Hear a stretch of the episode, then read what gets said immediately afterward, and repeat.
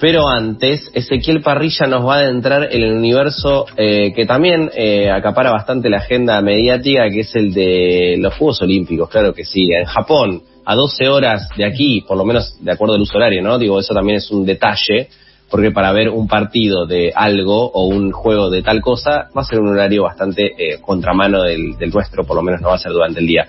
Pero bueno, sí, ¿qué? Sí, fue, fue, digamos, ya está terminando, fue complicado un poco esa cuestión de horarios. El domingo terminan los Juegos Olímpicos, mañana es la última gran actuación de Argentina, pero un poco lo que yo me pensaba, o, digamos, para esta columna, o pensar para estos días, es cuál es la relación, o cómo en los Juegos Olímpicos, al menos en mí, eh, desde que empezaron hasta ahora, fueron como transitando la relación del deporte y el deportista con, con el espectador, como eh, con las redes sociales, con los conflictos que aparecieron, ¿no? Y las soluciones que yo que, quizás yo mismo me encontré en ese mismo en, en, los mismos Juegos Olímpicos, ¿no? ¿Por qué? Porque los Juegos Olímpicos empezaron, no sé si ustedes se acuerdan, un gran conflicto con las redes sociales y la salud mental de los jugadores, ¿no? De los deportistas. Simone Biles por ejemplo, renunció a participar de las competencias de gimnasia, siendo la, mejor gimnasta de, Estados Unidos, y eh, ella dijo que eh, tenía que proteger su mente eh, y el cuerpo y no limitarse a hacer lo que el mundo quiere que hagamos, ¿no? todo el mundo estaba esperando que gane una cantidad grande de, medallas de oro para, para Estados Unidos. Bueno, no se presentó en, en, las competencias de equipo, se presentó en una sola y ganó el bronce, se bajó. Acá había, hay una, dos nadadoras, pero la más este, resonante fue el caso de Delfina Piñatelo, que hasta antes de los Juegos Olímpicos era este, una, eh, una referencia en las redes sociales, no me sale el, nombre ahora, ¿no? Pero muchos seguidores este, hacía stream por eh, tendencia. Tendencia todo el tiempo. Hace poco le hicieron una, una entrevista muy buena en Caja Negra. Ella nadó eh, compitió en natación en las competencias más largas de 1500 y de 800 metros. En las dos, salió última en una casi a un segundo de, a un minuto de diferencia, con lo cual la mataron en las redes sociales. Y ella que se, o sea, le daba mucho tiempo a los stream, a los stream, eh, al Twitch, eh, dijo que se bajaba de las redes sociales por un tiempo para proteger su salud mental frente a esa gente, ¿no? Virginia Bardach, otra otra nadadora e influencer, eh, esta, ese es el término, ¿no? Una influencer. Este, Virginia Bardach, otra nadadora, luego de competir dijo, somos personas.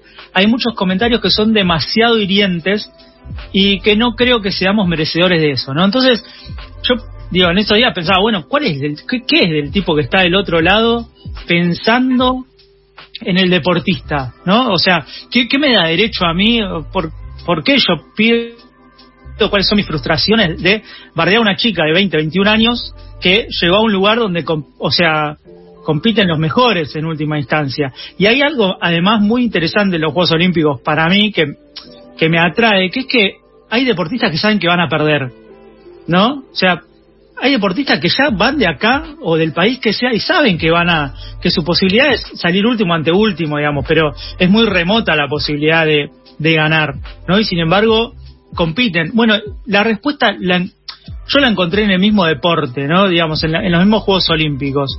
No sé si ustedes vieron, por ejemplo, para empezar, ah, y después hay un caso más para sumar, que es, no sé si lo vieron, pero el caso de Julio Mayora, que es un venezolano que ganó en el levantamiento de pesas y que agradeció el mismo, el mismo día del cumpleaños de Chávez y que él dijo que gracias a Chávez había dedicado, se había dedicado a ese deporte y después tuvo que aclarar que no era chavista, digo, no es un fenómeno argentino, ¿no? Tuvo que aclarar que no era chavista pues lo estaban destrozando de, por las redes sociales y él tuvo que decir, no, no es, no es que soy chavista, sino que Chávez una vez vino y bueno, al margen. Pero de repente aparece el caso del italiano Tamberi y el catarí Brishim, no sé si ustedes vieron, saben a qué me refiero, pero son dos saltadores en alto que eh, llegaron al, mismo, al mismo, a la misma altura de salto. El catarí tenía una posibilidad de saltar una vez más y entonces el árbitro les pregunta a los dos, vos tenés una posibilidad de saltar eh, más. Si saltás más alto, vos solo te quedás, o sea, vos ganás el oro. Y el catarí le pregunta, ¿y pero tengo la posibilidad de no saltar? Sí, sí, si no saltás, los dos, no hay medalla de plata y los dos tienen oro.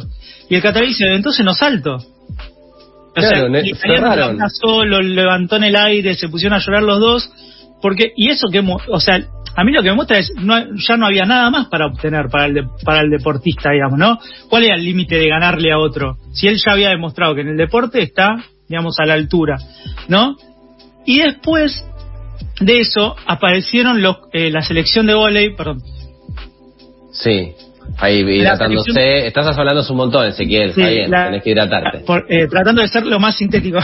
Pero la selección de volei que mañana juega su último partido tratando de ganar la medalla de bronce. Pero en los cuartos de final se dio un momento que me pareció espectacular, sobre todo porque leí el cuento de Facundo Conte, que ahora voy a hacer, hace un tiempo voy a hacer relación, pero en un momento del juego, cuartos de, cuartos de final, Argentina, ahí nomás de pasar al, a la semifinal, va a sacar Facundo Conte en un punto casi clave del partido.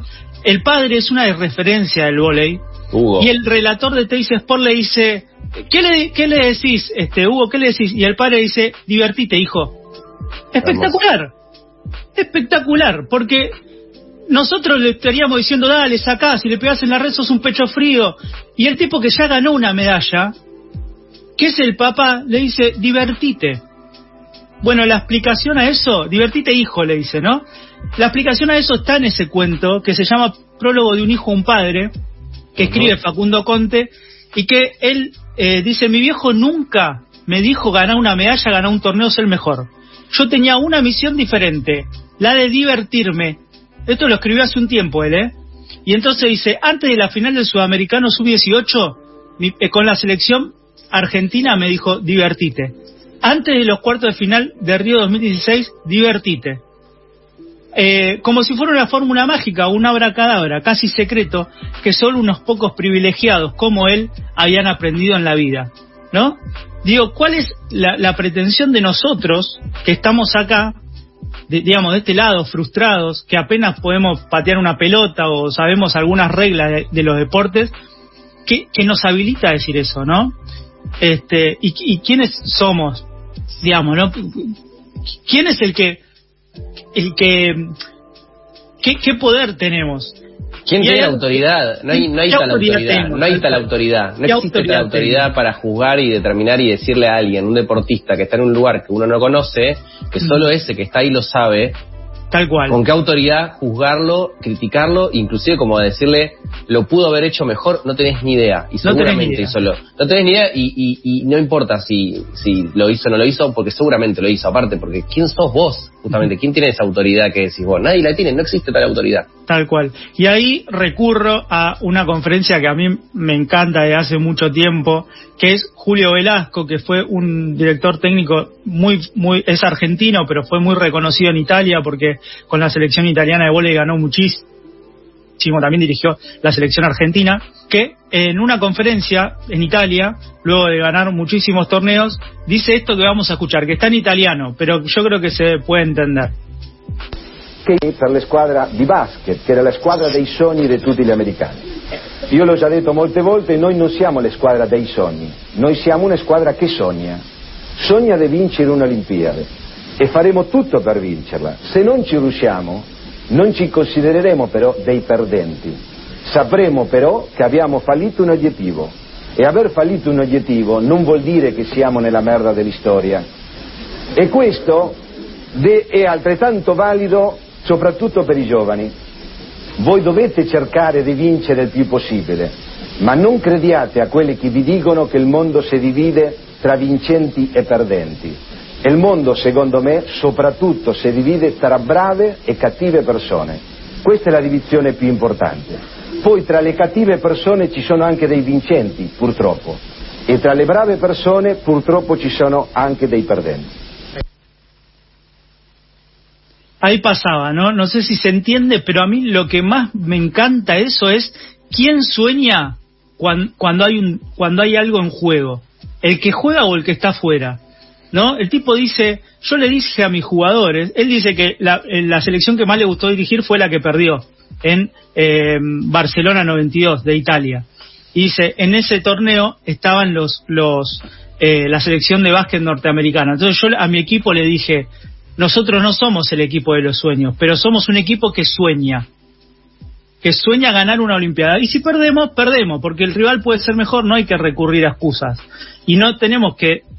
Eh, el mundo no se divide entre ganadores y perdedores, sino que se divide entre gente buena y gente mala. Cada tanto los malos ganan, pero también, eh, pero cada tanto los malos pierden, pero también cada tanto los buenos ganan, ¿no? Y ese es un mensaje para los jóvenes. Y me parece que ahí está la clave, digamos, ¿no? Identificarme que yo desde el lado del televisor, desde el lado del televisor, de este lado, no sueño, digamos, ¿no? El tipo que está ahí es porque es el que sueña y tengo que respetar eso, ¿no? Respetar que el esfuerzo que se hicieron durante tantos años, que este país no apoya a los deportistas y impulsar cuando quizás somos padres o cuando vamos a alentar a alguien en el deporte, a lo que un padre le dice al hijo en una instancia crucial y entendiendo el deporte. Aquí hay que divertirse, competir y seguir con esos sueños, ¿no? Y no ser tan frustrado y este bardearla en redes sociales. Sí, y entender que el juego y el deporte eh, está y existen por mucho más allá que un resultado, porque en definitiva el problema es cuando es eso, los deportes y los juegos se miden por puntajes, por anotaciones, por goles, y es verdad. Ahora bien, no es lo único. Es como, yo me, me, retomas un montón de conversaciones estos días, pero a propósito del superclásico el otro día, y hablando de la victoria, la derrota, lo injusto, lo, lo justo, está bien eso, pero tipo, es, no es lo único, por suerte. en el medio hay un montón de otras cosas que suceden, más aún los, del, los que juegan los deportes, quienes están ahí eh, ¿Se esfuerzan o no se esfuerzan? Claro, eso no se puede medir en nada. ¿no? ¿Cómo me dice el esfuerzo de alguien? No existe tal cosa. Pero bueno, Ezequiel, te agradecemos un montón la, la columna, el segmento que armaste. Muy lindo, aparte de traernos, eh, retomarnos las ideas fundamentales del juego que tienen que ver con eso, con divertirla y pasarla, divertirse y pasarla Son las que hay que mantener, ¿no? Sobre todo, como decía ahí Velasco, para los más jóvenes, para los que se están formando, para los que nosotros vamos a ver, este, para los que seguimos, ¿no? Así es jugar para divertirse. Nosotros